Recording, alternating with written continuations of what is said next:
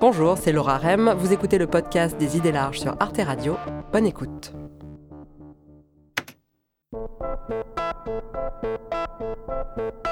Quand on va au musée, on adopte sans y penser certains codes. Un peu comme dans une église, on marche lentement, on chuchote, on se recueille en silence devant la beauté d'œuvres qu'il ne faut pas toucher. On s'est tellement habitué à cet exercice imposé qu'on est surpris quand il se passe autre chose. Je suis venu récupérer les biens volés de l'Afrique. Ces biens qui ont été volés sous la colonisation. Depuis quelques années, les musées font l'objet de remises en cause, notamment de la part de mouvements antiracistes. Françoise Vergès est docteur en sciences politiques et présidente de l'association Décoloniser les arts. Dans son dernier livre, Programme de désordre absolu, elle rappelle la nature profondément coloniale des grands musées universels et réfléchit à ce que signifie concrètement la décolonisation des musées. Quelle est la fonction politique de ces espaces? Pourquoi font-ils aujourd'hui l'objet de contestations? Faut-il vider les musées?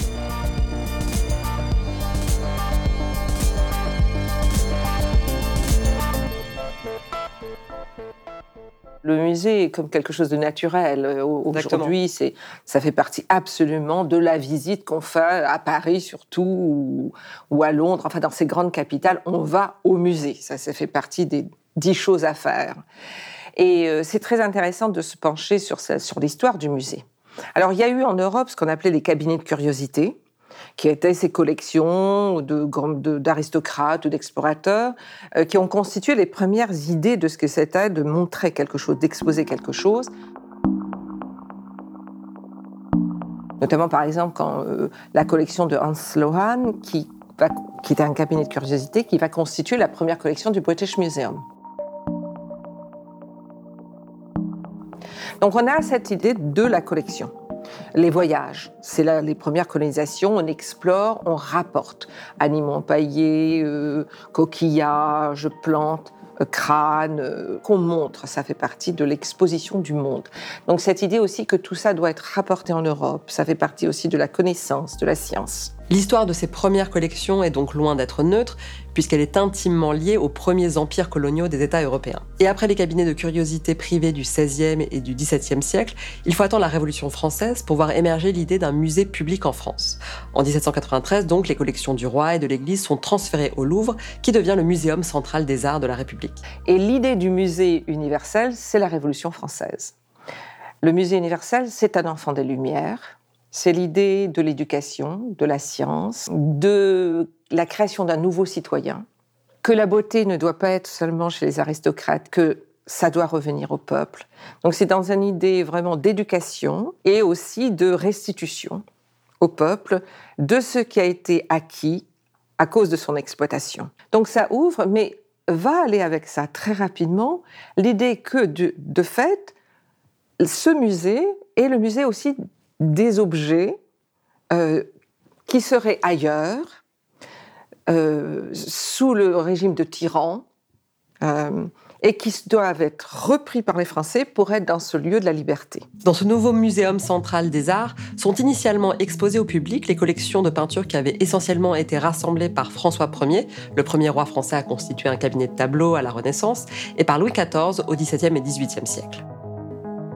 Donc on part d'une idée généreuse de restituer au peuple et très rapidement ça va aller vers la question de l'acquisition par la saisie et le pillage et le vol. Donc là concrètement on parle des conquêtes napoléoniennes mais déjà, en Europe, en fait. Déjà un petit peu avec les armées révolutionnaires, il y a cette idée. Ah oui, euh, déjà en Belgique, mais alors c'est Napoléon qui va absolument là transformer ça en quelque chose de systématique.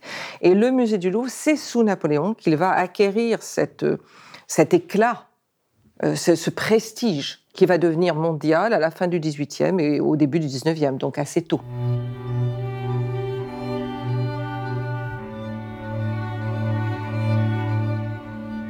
La, France euh, et Paris doit être la capitale de toutes les richesses du monde. Et là, on parle avant même euh, du colonialisme. Avant même, donc c'est ce que je suggère, c'est-à-dire qu'en fait, le modèle, il est déjà là. Euh, et Napoléon pillera aussi en Égypte. Donc il y a déjà l'idée d'aller piller, puisqu'on sait qu'il rapportera d'Égypte énormément de, manuscrits, de statues, choses euh, autres. Mais c'est vrai que c'est au départ, c'est en Europe que ça se passe. En 1798, quand il y a un cortège, mais qui est énorme, qui part du Jardin des Plantes, qui traverse tout Paris, avec des chars dans lesquels il y a des graines, des, des pierres, des fossiles, des animaux, des plantes, des tableaux, des sculptures, donc les fameux chevaux de Saint-Marc qui étaient à Venise et qui sont au haut de, l'arc du, du, carrousel, là, à côté du Louvre. Vraiment, c'est un vol systématique. Jusqu'à présent, l'Italie continue à demander à la France de lui restituer des tableaux volés, dont le fameux Noce de Cana de Véronèse, qui est une absolue merveille, qui est au Louvre. Le pillage par les armées napoléoniennes en Europe et en Égypte a donc joué un rôle très important dans la constitution du plus grand musée français. Et si la majeure partie des œuvres ont été rendues aux États européens en 1815 après la défaite de Napoléon à Waterloo, la politique de spoliation va reprendre à partir de 1830 au cours de la deuxième période coloniale française, et ce au nom de sa mission civilisatrice. Et là, avec la colonisation, oui, ça va être absolument massif, massif, puisque là, ce sera non seulement les soldats, les armées, mais les missionnaires, les colons, les marchands, même les marins, enfin tous les capitaines, tout le monde qui passe ramasse des choses dans toutes les colonies d'Afrique, d'Asie et, et du Pacifique et des Caraïbes, et ramène en France. Ces objets vont être dénaturés, sortis de leur euh, milieu social, de leur milieu culturel, pour être transformés en masques de telle tribu, telle époque, et sortis complètement de, leur, euh, de leur lien affectif, émotionnel, culturel que ces objets avaient. Et tout d'un coup, c'est des objets qui vont être sur les murs, alors que c'était des objets qui étaient, qui pouvaient être pris, manipulés, utilisés dans des rituels, ou qui avaient une vie, comme on peut dire, et qui perdent cette vie pour euh, devenir en fait du décor. Une fois qu'ils sont déracinés de leur contexte rituel pour intégrer le musée, l'objet change de statut. Il passe du statut d'un objet cultuel à un objet culturel. Et ce passage au musée induit une transformation de l'objet. Il devient une œuvre d'art. La mission civilisatrice, c'est l'idée de ces personnes, ces peuples ne savent pas ce qu'ils font ni ce qu'ils ont. Nous, nous savons, donc nous allons prendre ce qu'ils ont pour leur redire ce que, ça constitue, pour les éduquer. La mission civilisatrice, c'est de civiliser des personnes qui ne le seraient pas, et des peuples qui ne le seraient pas. Donc des peuples qui ne savent même pas que ces objets-là ont une valeur. L'économiste sénégalais Felwin Sarr et l'historienne de l'art française Bénédicte Savoie ont rendu au gouvernement un rapport sur le sujet en 2018 où ils font le constat que la quasi-totalité du patrimoine des pays d'Afrique subsaharienne se trouve hors du continent africain et est donc inaccessible aux populations locales. En ce qui concerne la France, la plupart de ces objets d'art se trouvent aujourd'hui au Quai Branly, le musée qui a été créé à Paris en 2006 en regroupant les collections du Musée de l'Homme, du Musée des Arts d'Afrique et d'Océanie et du département des arts premiers du Louvre. Le chercheur sud-africain Vandil Kazibé a une formule très frappante pour décrire ces musées ethnographiques. Pour lui, ce sont des scènes de crimes colonial. C'est là qu'on retrouve toute l'ambivalence de la notion d'universel, puisque quand les objets sont prélevés de leur contexte rituel et exposés sous verre comme de l'art avec un grand A, cette dépossession se fait au nom de la préservation du patrimoine universel de l'humanité. Mais le propos de Françoise Vergès va au-delà du problème de l'extraction des œuvres. Avec sa démarche décoloniale, elle montre comment même les tableaux européens que l'on voit au Louvre sont pénétrés, contaminés par l'histoire de l'esclavage. Et elle avait d'ailleurs organisé il y a quelques années des visites guidées au Louvre sur le sujet.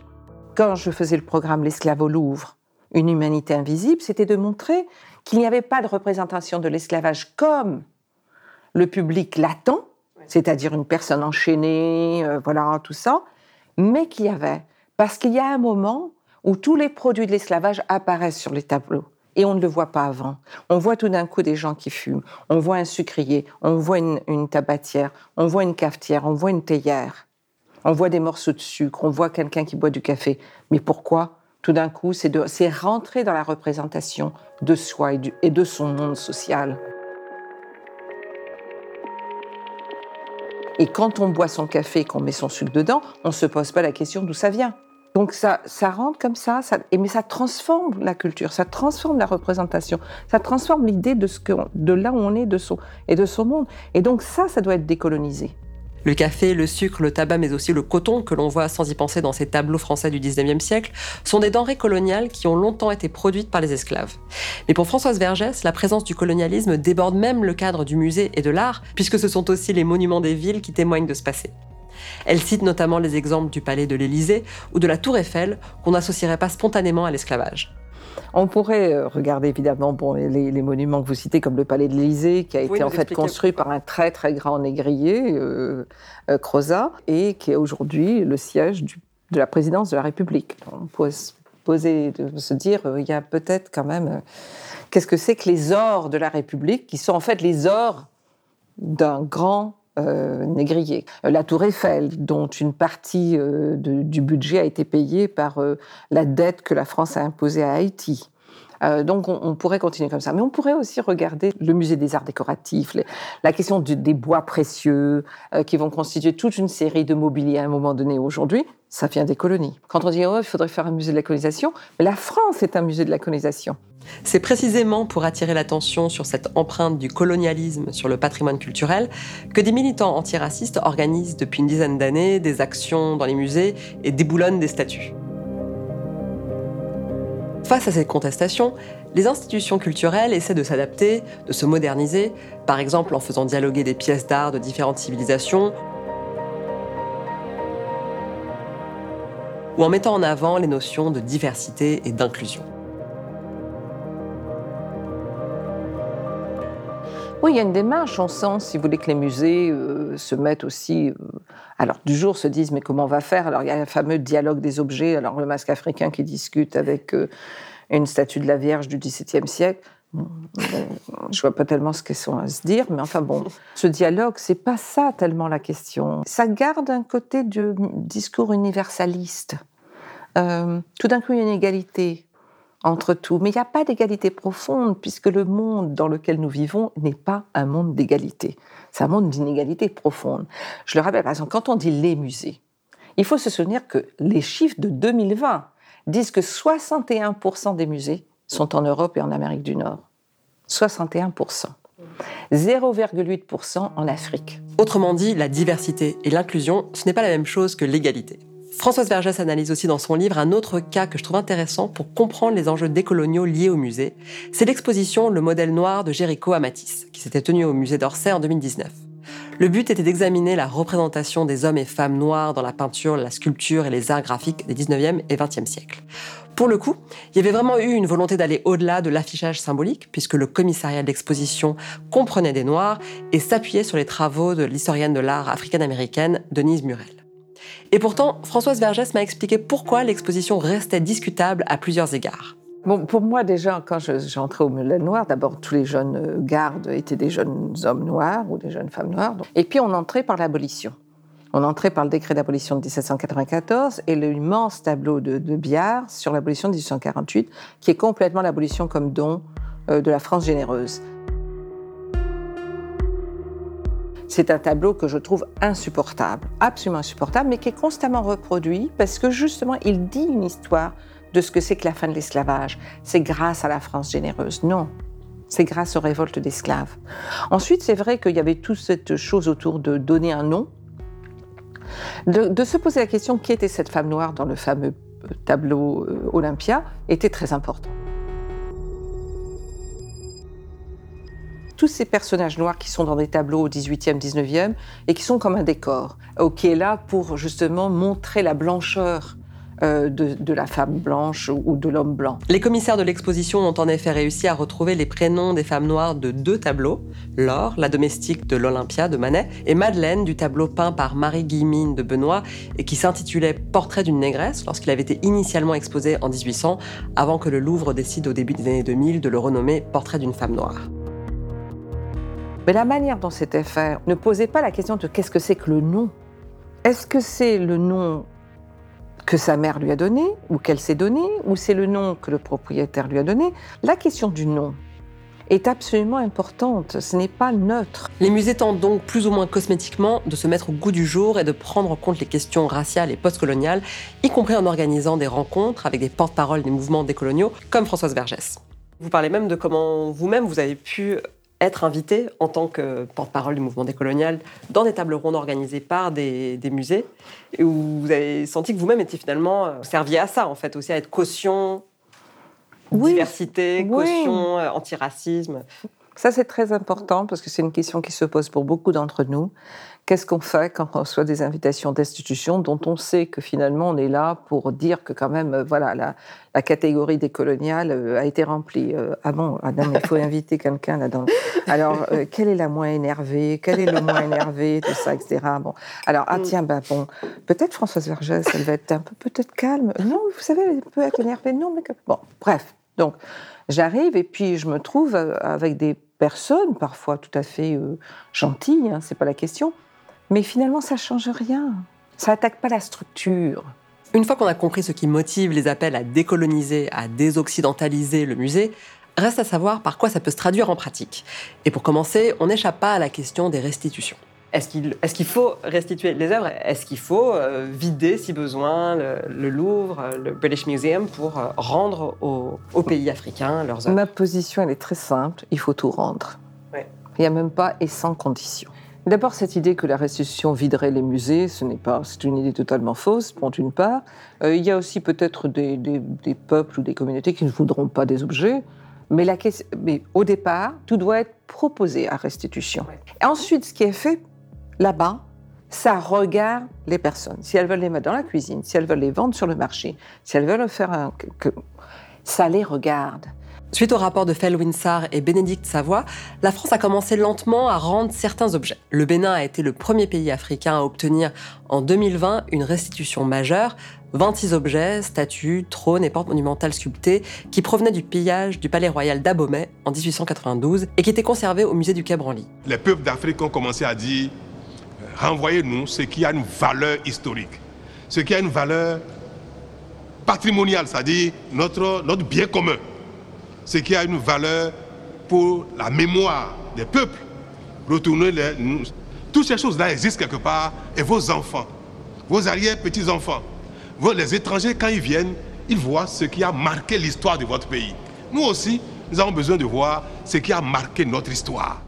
C'est un sujet qui fait débat en France, mais qui est plus consensuel dans d'autres pays, comme le Canada, où les restitutions ont commencé à être mises en œuvre dès la fin des années 70. Il y a un musée à Vancouver, juste, qui est un exemple assez intéressant, parce que c'est un musée des peuples amérindiens euh, du Canada.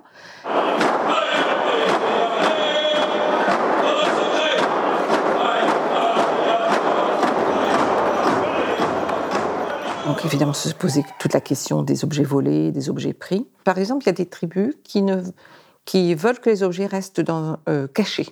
Donc elles sont sous boîte. Parce qu'elles euh, ont besoin encore de savoir si elles veulent les montrer ou pas les montrer ou comment les montrer. Il y a des objets que les, les peuples peuvent venir, les communautés peuvent venir prendre aller dans des salles qui sont réservées pour ça, exercer des rituels autour de ces objets, et ces objets vont rester tout un certain temps, parce qu'on les remet pas comme ça. Il y en a d'autres que euh, certaines communautés veulent rien savoir, ils disent, vous avez volé, on veut rien savoir, c'est plus à nous. Il y en a d'autres qui sont, euh, par exemple, il y, avait des totems qui sont là et qui ont été vendus par le, chef d'une communauté parce que la communauté était absolument euh, n'avait plus rien, euh, crevé de faim, tout ça. Et donc les descendants n'ont pas voulu reprendre parce qu'on dit on veut pas non plus contester ce que notre ancêtre a fait, parce qu'il l'a fait dans un, besoin, mais par contre, on veut ajouter quelque chose sur pourquoi, effectivement, la famine, donc là, les conditions de cette, de cette vente. Donc, ce que je veux dire, c'est qu'il y a plusieurs niveaux. Il y a aussi des totems qui ont été apportés là parce qu'ils étaient abîmés par le vent et, la pluie. Les tribus aujourd'hui regrettent de cette préservation parce qu'elles disent que finalement, ces totems étaient là pour peut-être disparaître, se transformer dans la forêt, devenir aussi, redevenir de la forêt. Donc, ce que je veux dire, c'est que tous ces niveaux-là doivent être considérés. Euh, il n'y a pas de, il a pas de fétichisation de l'objet. Il n'y a pas de, y a même peut-être pas de préservation parfois. Euh, l'idée d'une disparition d'objets est tout à fait possible à envisager. Euh, ça ne sera pas la fin de l'humanité.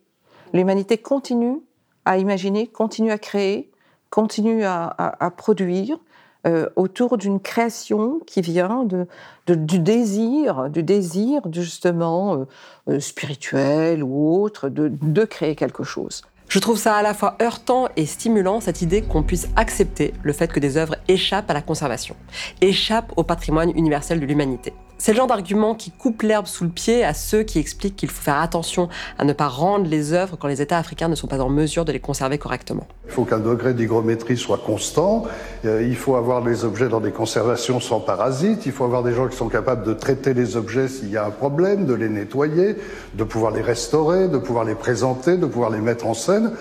Et Françoise Vergès a eu l'occasion de réfléchir à cette question de la matérialité des objets exposés au début des années 2000, quand elle travaillait au projet d'un centre culturel à l'île de la Réunion. Ce musée n'a finalement jamais vu le jour, mais il lui a permis de penser ce que serait un musée postcolonial, un post-musée.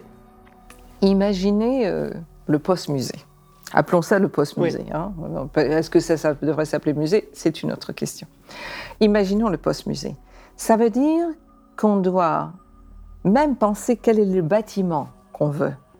Euh, l'entrée dans le musée qui vous impose un côté oh, je reste silencieuse, je ne parle plus trop fort, je fais pas de je ris pas trop fort.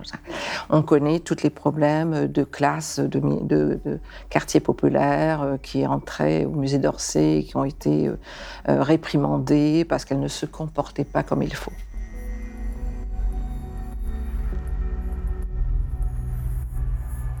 Chaque musée qui se construit aujourd'hui dans le monde prend le modèle occidental de la vitrine, de la chose et du cartel qui explique. Est-ce qu'on ne peut pas se poser la question d'une autre manière de, penser les choses? Quand je travaillais à, cette idée de musée à l'île de la Réunion, j'ai proposé un musée sans objet. Non pas qu'il n'y aurait pas eu d'objet, mais qu'on ne commençait pas par l'objet. En Europe, l'objet organise le récit. Si vous n'avez pas d'objet, ce qui est quand même le cas, dans beaucoup de pays, notamment autour des communautés esclavagisées, qui sont amenées parce que tout est détruit, parce que n'étant pas considérées comme des personnes humaines, ce qu'elles ont créé n'a pas d'importance, c'est pas gardé. Donc comment, comment on se dégage de cette hégémonie de l'objet, de cette fétichisation de l'objet qui dit tout? De ce rapport et de l'objet qui, du coup, prend une valeur économique extrême. Je vous donne un exemple sur le code noir, puisque si on avait eu un musée à La Réunion, on aurait parlé du code noir, qui est ce code qui régit euh, l'esclavagisme. Beaucoup de musées se battent pour en avoir un, un exemplaire original du XVIIe siècle. Ça coûte très cher. Et ensuite, vous le mettez sous une vitrine parce que vous ne pouvez pas le toucher, c'est quand même un objet. Et moi, je trouvais ça absolument scandaleux. D'abord, alors, des peuples issus de l'esclavage vont acheter à des personnes qui ont profité de l'esclavage, encore acheter le code qui les a asservis. Mais il y a quelque chose qui ne va pas là. Ensuite, pourquoi on aurait besoin d'un truc authentique? C'est un code de loi, comme un autre, comme vous avez le code de la route ou le code pénal aujourd'hui. Donc nous avions proposé que ce serait en livre de poche, dans un grand panier, et qu'on pourrait comme ça euh, euh, mais alors l'article 4, il dit quoi? Comment le comprendre? Quel est le rapport entre cet article et les articles d'aujourd'hui, d'autres codes? Je cite toujours euh, Césaire dans le discours du colonialisme quand il parle de ce qu'il appelle l'effet retour de l'esclavage et du colonialisme. C'est-à-dire qu'aucun pays, aucun État, aucune société ne peut esclavagiser, coloniser sans que ça revienne, sans que ça contamine, la littérature, les arts, la philosophie, le droit, c'est ça rentre. C'est pas là-bas. L'histoire du code noir, ah oui, mais non, c'était l'économie, mais c'est déjà une codification du travail, de quel droit la personne qui travaille, qui est complètement exploitée, transformée en objet. Mais c'est un code de loi, ça, ça fait partie de l'histoire du droit en France. C'est pas un objet sacré, le code noir. Ce n'est pas un objet sacré. Donc, si vous voulez, c'est aussi sortir de certaines euh, manières dont on, euh, automatiques de penser. C'est ce travail que je trouve absolument essentiel aujourd'hui et qui est le travail profond de décolonisation et qui n'est pas de simplement d'ajouter des choses sur les murs et d'ajouter des textes ou sous vitrine, enfin peu importe, je veux dire la manière de montrer, mais qui est de se poser la question il n'est pas question de vider d'un coup les musées, mais on peut ouvrir les yeux, éduquer notre regard pour apercevoir la violence coloniale qui se cache derrière la beauté esthétique des œuvres, aussi bien européennes qu'africaines. Pour Françoise Vergès, repenser autrement le musée, ça ne signifie pas seulement permettre aux autres nations de se réapproprier leur patrimoine et le récit qu'ils en font, ça signifie aussi imaginer un musée non muséifié, un musée vivant et pourquoi pas sans objet. Merci d'avoir écouté le podcast des idées larges. Pour découvrir d'autres épisodes, rendez-vous sur toutes les plateformes de podcast ou sur arteradio.com. Et pour regarder l'émission originale, retrouvez-nous sur arte.tv ou abonnez-vous à la chaîne YouTube. À bientôt!